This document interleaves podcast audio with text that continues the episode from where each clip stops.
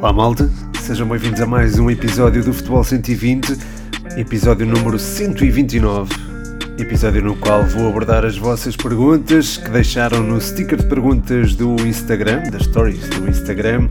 Agradeço todas elas e o tema não podia ser outro, não é? O Mundial domina eh, as perguntas. Se bem que, eh, atenção, ainda vai haver espaço para outro episódio acerca do Mundial, onde eu farei uma espécie de eh, previsões, eh, se bem que, pronto, a maior parte delas não deverão estar acertadas, mas irei fazer essas previsões no próximo episódio com os tópicos sugeridos pelo João Mascote, que é patrono do Futebol 120, em patreon.com.br futebol 120. Um, e, e, pronto, ele deixou uma série de tópicos. Vou fazer, uh, uh, enfim, o prognóstico a esses mesmos tópicos. Se bem que, atenção, neste episódio também irei uh, dar uma espreitadela sobre aquilo que eu acho que será o, o a prestação de algumas equipas, nomeadamente a Argentina e outra equipa também. Um, e também olharei para, para a convocatória de Fernando Santos, se bem que pronto, já houve um episódio especialmente dedicado a isso. E pronto, há outros temas para abordar eh, acerca do Mundial e não só acerca do Mundial. Se calhar até começo com um fora desse âmbito.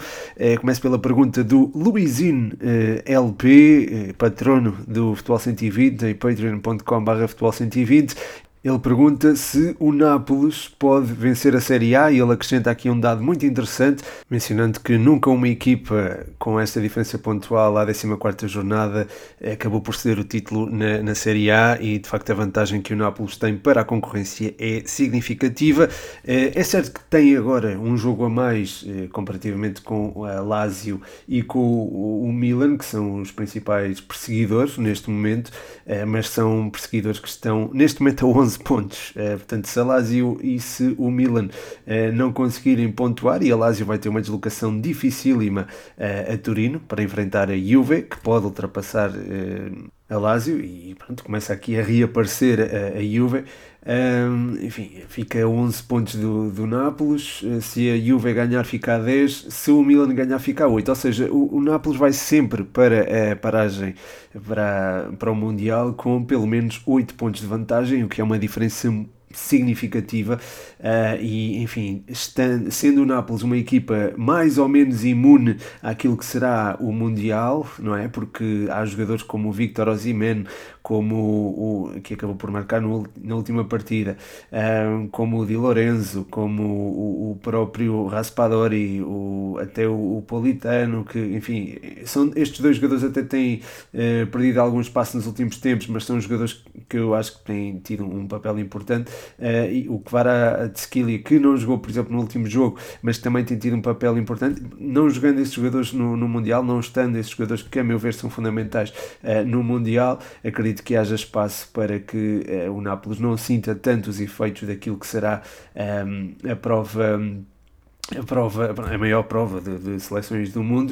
Uh, aliás, há a acrescentar ainda estes nomes, o de uh, Elif Elmas, que também apareceu muito bem e tem aparecido muito bem na, nas últimas partidas. Portanto, há aqui um, uma conjuntura que. Enfim, é favorável para que o Nápoles mantenha esta cadência. É certo que será tudo diferente daqui a um mês, não é? E mesmo a paragem das competições pode levar a que a equipa consolide mais a sua, a sua forma de jogar, mas também pode fazer com que eh, tenha alguns problemas nessa gestão. Um, porém, eu, eu, vejo com muita dificuldade uma, um abrandamento de, de, rendimento deste Nápoles, que a nível ofensivo tem, a nível ofensivo tem sido muito difícil de parar. Um, só perdeu um jogo esta época frente ao Liverpool que também é de assinalar, não é? E foi um jogo onde não contava, não contava para nada, uh, porque já, já tinha praticamente assegurada. Quer dizer, podia contar para alguma coisa se fosse goleado, mas o Nápoles manteve o jogo mais ou menos sob controle nessa perspectiva, na medida em que sofreu o primeiro gol apenas aos 85 minutos. Um, nessa partida, atenção, Darwin Nunes esteve em destaque e Darwin parece estar em crescente de forma, portanto, atenção Portugal, com atenção a este miúdo.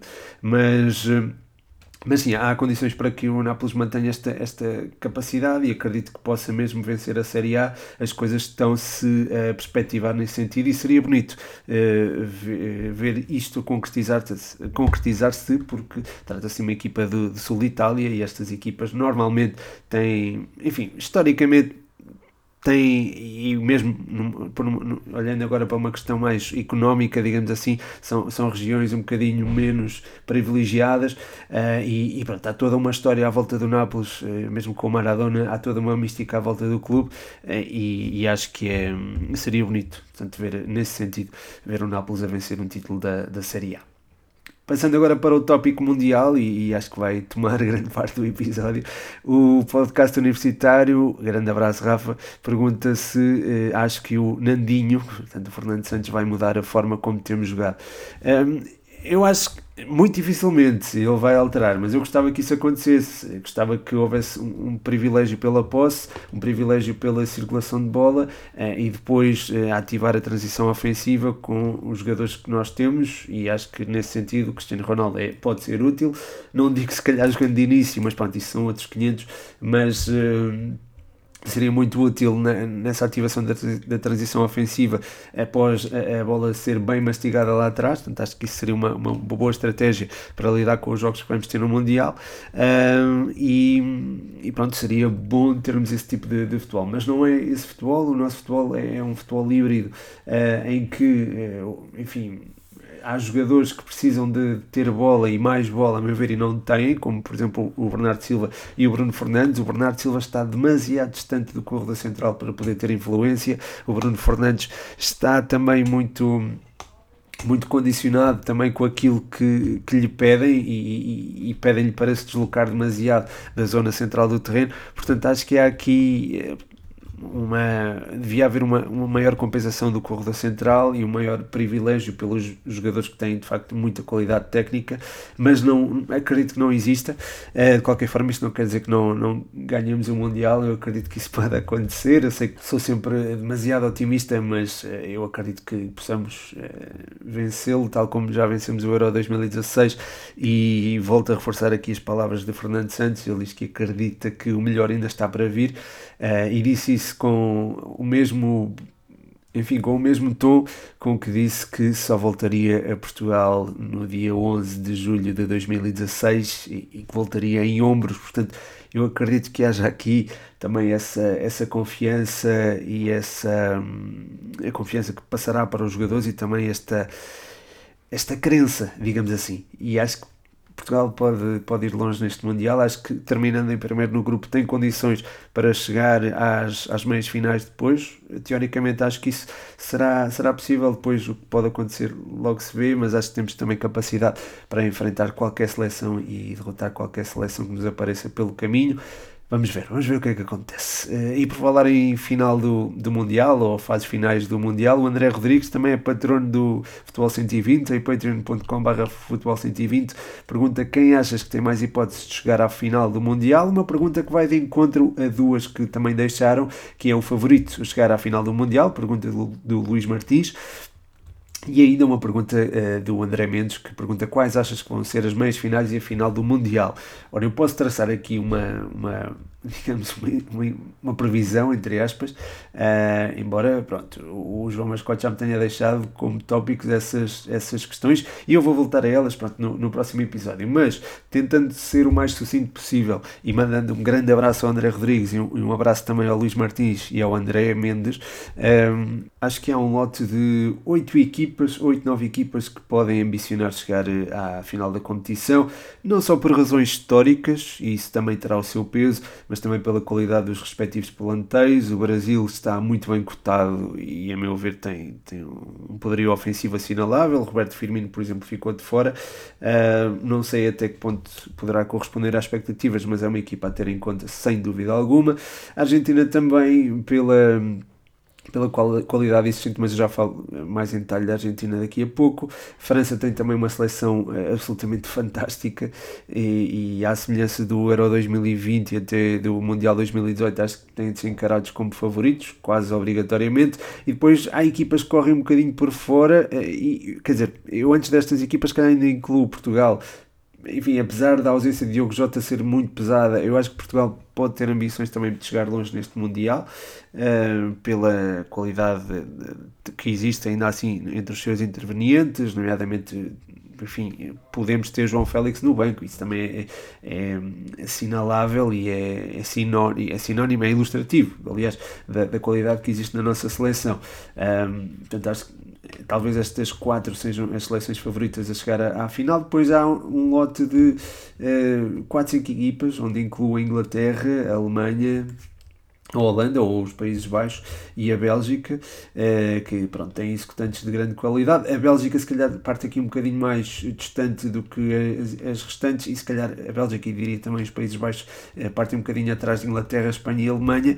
Eh, a Espanha, eu, eu refiro pelo facto, não é tanto pelo facto de ter uma seleção fantástica, porque acho que não a tem, tem é uma, uma equipa muito bem trabalhada. E isto é uma coisa que já vem de trás é da, daquilo que já fez o, o Luís Henrique ao serviço desta seleção, é aquilo que tem construído desde o Euro 2020, aliás até antes disso, portanto acho que há, a Espanha também tem aqui condições para fazer uma, uma boa campanha e poderá até surpreender, aliás nós vimos como foi capaz de nos vencer eh, em Portugal quando precisávamos apenas de um empate, portanto para nos qualificarmos para, para a Final Four da Liga das Nações. Portanto, acho que há que ter isto, acho que há que ter estas seleções em consideração, eh, mas é muito difícil dizer qual delas é que vai chegar à final. Eu diria que talvez a, a mais favorita ou aquela que estará mais próximo de ser favorita seria eventualmente um, eh, o Brasil ou a França, talvez. Uh, Portugal entra aqui também no lote, mas, mas pronto, uh, acho que estas equipas partem se calhar à frente. Mas claro, tenho a crença inabalável de que Portugal irá estar ali presente. Um, olhando se calhar agora para a Argentina, e já que estava a falar uh, disso mesmo, o Ricardo Axis Carvalho pergunta o que achas da seleção argentina, claramente acima das outras ou apenas uma das favoritas? É uma ótima questão aqui do, do Ricardo, a quem eu mando um abraço. Sim, antes de mais eu acho que há que considerar a perspectiva histórica da Argentina, que é muitíssimo rica, dois títulos do, do Campeonato do Mundo e também uma, uma estrela não é, global, que é Lionel Messi, que pode fazer a diferença. É certo tem perdido alguma influência no enfim, já não é o jogador que, que, que, nós conhecemos, mas continua a ter, uh, numa posição até um bocadinho mais recuada, a ter a sua, a sua importância, digamos assim. Acho que poderá ter também uh, nesta seleção da Argentina, acredito que jogue uh, em pezinhos de lã, aqui, um, um bocadinho mais recuado, se calhar até no, já, já no meio campo, escudado, digamos assim, por Enzo Fernandes, o Rodrigo De Paul, e acredito que joga um elemento como, por exemplo, o Macali Alistair, o Paredes ou, ou o Guido Rodrigues uh, a acompanhar estes, estes dois, uh, para, de forma a soltar Messi e Di Maria uh, no apoio, a meu ver, a Lautaro Martínez. Acho que aqueles três da frente poderão fazer estragos e acredito que seja por aí que, que a Argentina pode fazer moça. O, o grupo da Argentina é, enfim, não é propriamente acessível. Tem uma Polónia que conta com Lewandowski, que é Lewandowski, conta com o México, que é também uma seleção eh, com, com a sua qualidade. No entanto, ficaria espantado se não terminassem em primeiro lugar do grupo. Depois, a caminhada ou eventual caminhada até à final dependerá da forma como a equipa reagirá a nível físico acho que uma coisa que joga a favor desta seleção é o facto de não, não haver jogadores que eh, estão no campeonato eh, argentino ou que não estiveram no campeonato argentino, com exceção, claro, do, do Enzo Fernandes e também do Franco Armani, que a meu ver não será titular na, na baliza da, da, da Argentina, será o Emiliano Martínez. Um, mas, mas pronto, acho que há aqui condições para ambicionar um, um ótimo Mundial. Uh, e, mas não, pronto, ao, ao, contrário, se calhar, quer dizer, não, não, acho que o Ricardo estivesse a dizer que eram claramente uma, uma equipa acima da, da, da média, estava só a perguntar, uh, mas acho que não, acho que não está claramente acima da das outras equipas, está entre o lote das favoritas, mas não consigo dizer de caras que é uma seleção acima das outras, digamos assim. Ainda no tema mundial e gravando agora já num sítio diferente, há bocado estava em Coimbra, agora estou no Porto. Um, o Rodrigo Nóbrega pergunta qual seleção irá surpreender no Mundial, daquelas que ninguém espera nada, não vale escolher a Dinamarca. Obrigado, Rodrigo, um abraço para ti, é um bom desafio, sem dúvida. Um, eu acho que há, há várias equipas a terem em consideração, uh, nomeadamente a Sérvia. É pena que esteja num grupo com o Brasil e que depois, é pena, na perspectiva da, da Sérvia, que esteja num grupo com o Brasil e depois possa enfrentar Portugal, é o que lhe acaba por, hum, condicionar as hipóteses. De qualquer forma, já conseguiu vencer Portugal e nós uh, sofremos bem com isso, não é? Uh, conseguiu vencer Portugal no Estádio da Luz, uh, um jogo em que pronto, ditou até o apuramento do, dos sérvios para o Mundial. e é, é, sem dúvida alguma uma dessas equipas, até por ter um jogador em Mitrovic que, enfim, acho que pode causar causar, eh, causar pânico na defesa contrária. Depois há uh, Tadic, que é, é um organizador de jogo nato. Há ainda Filip Kostic, que tem estado particularmente bem na Juve, já se integrou plenamente com, com a nova equipa e acho que tem estado muitíssimo bem.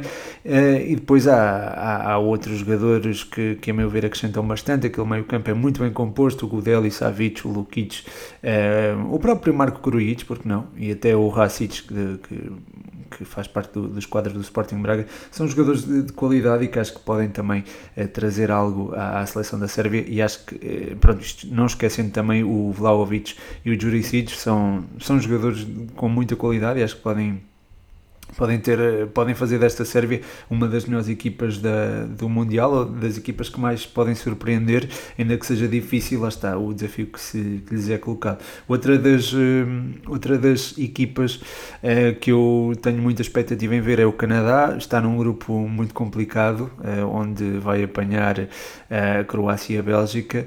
É, é difícil imaginá-los a passar a fase de grupos, mas acho que têm também muita qualidade.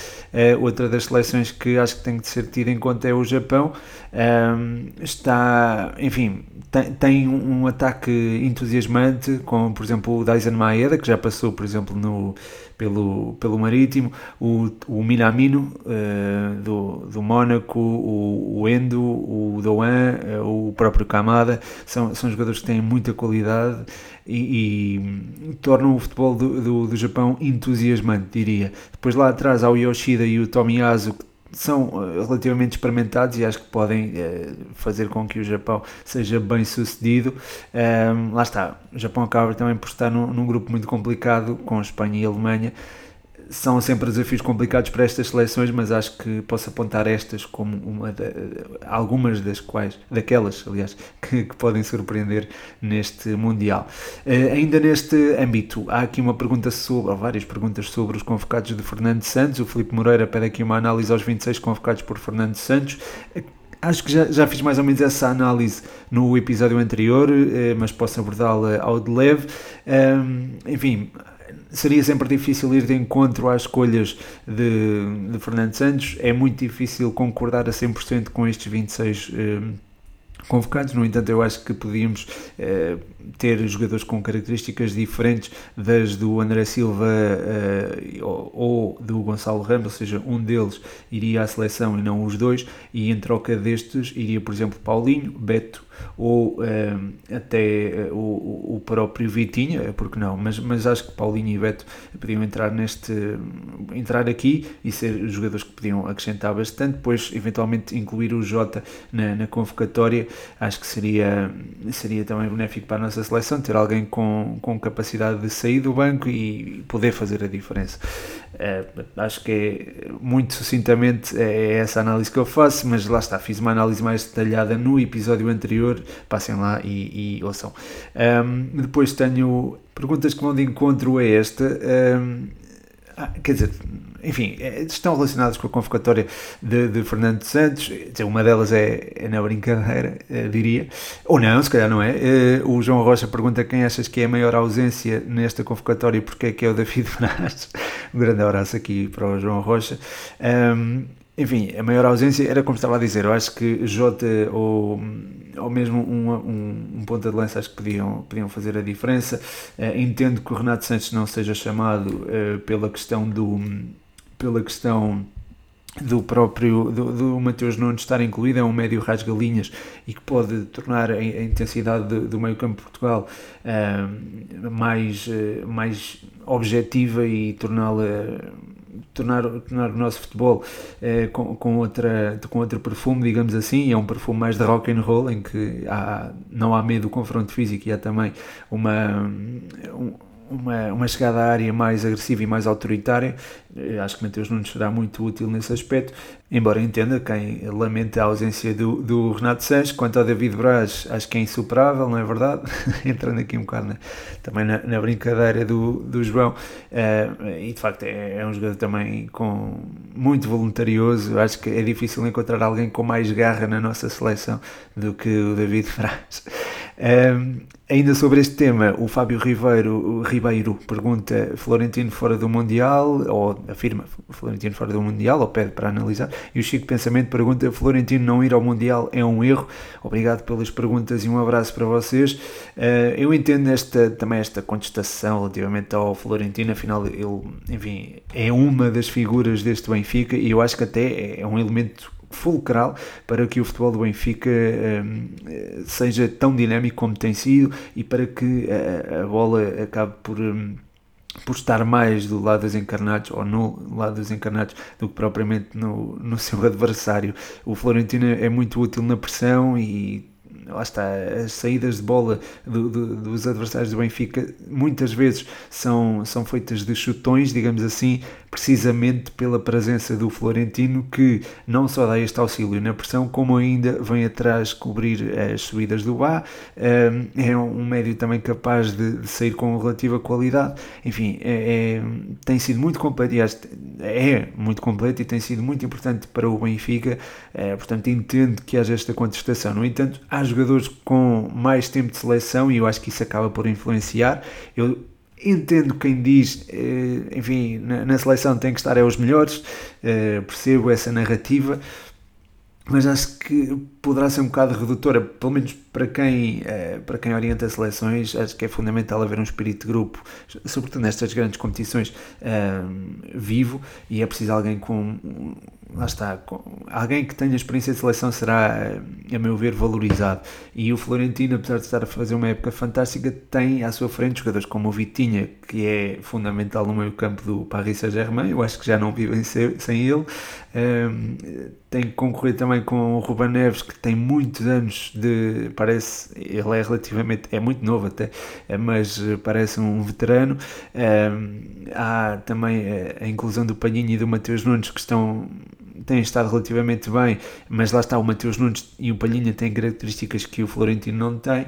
Um, depois o William Carvalho, ok, eu concordo que aqui podíamos uh, priorizar o, o, Florentino sobre o, o William Carvalho, mas o, o, Fernando Santos tem uma, uma preferência muito particular pelo William. eu, eu confesso que talvez optasse pelo Florentino, mas se me usarem o argumento de epá, ele tem mais tempo de seleção e está a fazer um bom campeonato, ok, eu acabo por, também por aceitar. De qualquer forma, eh, entendo perfeitamente essa, essa contestação, digamos assim, à não convocatória do, do Florentino. A seguir, eh, ainda sobre o Mundial, mas já eh, sobre as consequências do Mundial, o Luís Martins pergunta o que esperar das equipas após a pausa do campeonato.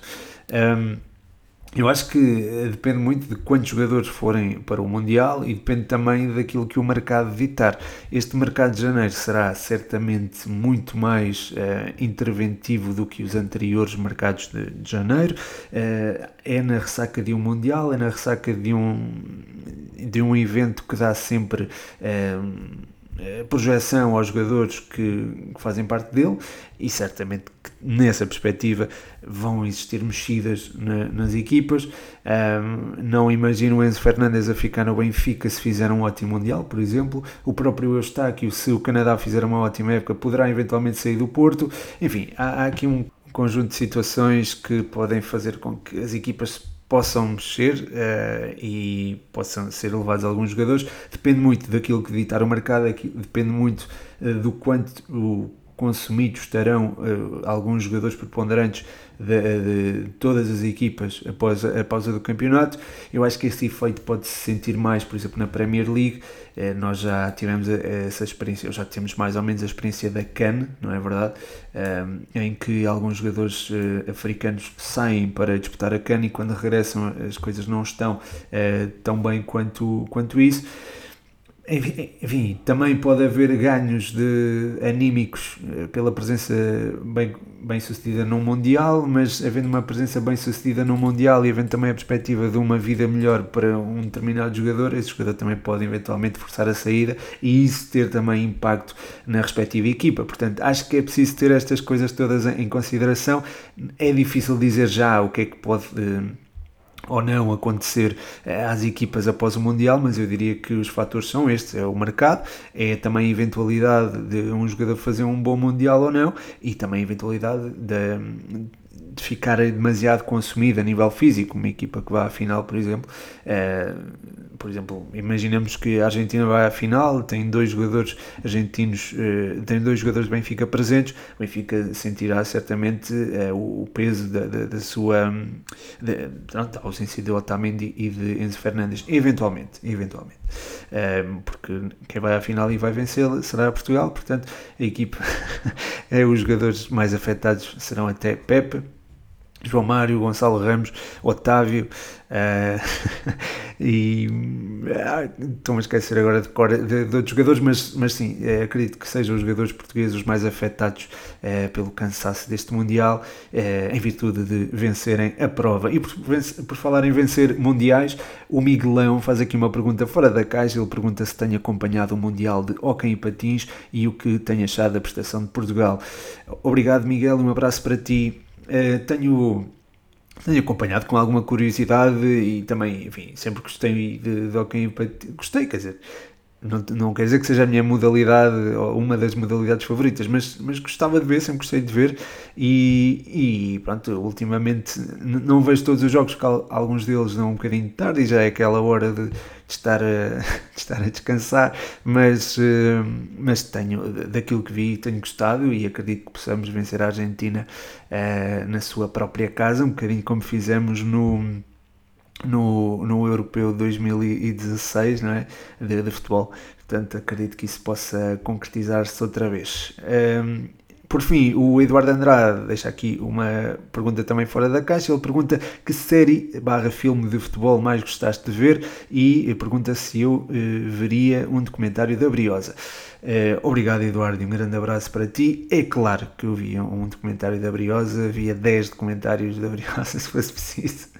Uh, quero sempre saber mais sobre, sobre o, meu clube e, e, acho que um documentário é também muito bom nesse sentido. Uh, tudo o que envolve a Briosa também interessar-me-á à partida, portanto, sim, portanto, claro que, que, sim, que iria ver. Quanto ao, à série e ao filme que, que, mais gostei de ver, enfim, a série gostei muito de uma do, do Maradona, uh, em que ele treina o, o Dourados de Sinaloa.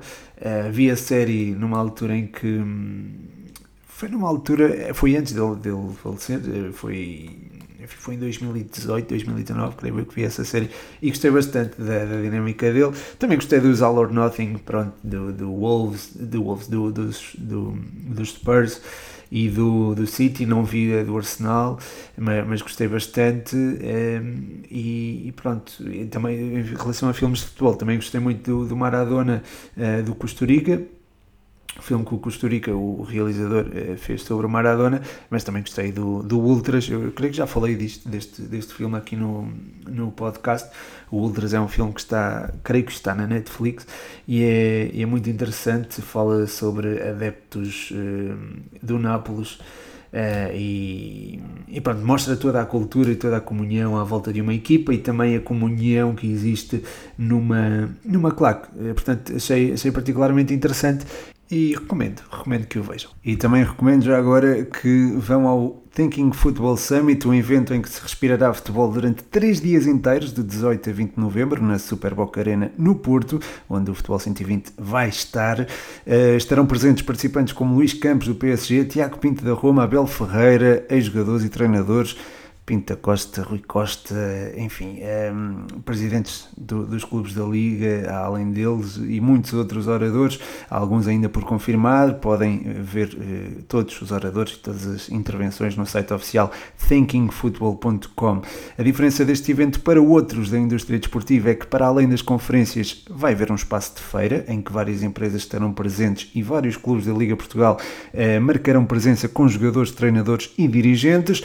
Eh, vai existir também um mini estádio, onde teremos jogos de exibição e até um jogo com os embaixadores da Liga. O dia em que irá ser gravado o episódio do Futebol 120 no Futebol Summit ainda não está confirmado, mas uh, o Futebol 120 vai marcar presença durante os três dias e gostava muito de vos ver por lá. Se comprarem o bilhete Full Access podem ter 40% de desconto com o código TFSPOD, TFS POD e caso queiram apenas estar presentes na parte divertida do evento, já podem comprar o Fun Ticket, que é um bilhete diário com o custo de 10 euros para adultos e 5 euros para crianças. Também podem comprar um pack família em que 4 bilhetes ficam por 20 euros.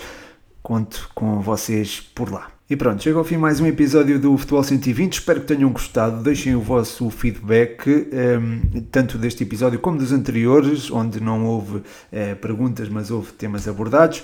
Uh, já sabem, a cobertura ao Mundial continua a ser feita não só aqui, como também no Patreon, em patreon.com.br futebol 120. Já foram feitas uh, análises a oito equipas, não só a Portugal, mas também aos adversários e ainda às equipas do Grupo A. passem por lá e apoiem o projeto em troca disso tem uh, o guia do Mundial uh, do, do Futebol 120 uh, eh, e é isso, está tudo. Muito obrigado a todos os que deixaram perguntas, muito obrigado também aos patronos que apoiam no Patreon, especialmente ao João Catalão, o nosso champ brioso. Um grande abraço para ele e um abraço para todos vocês. O meu nome é Pedro Machado e este foi mais um episódio do Futebol 120.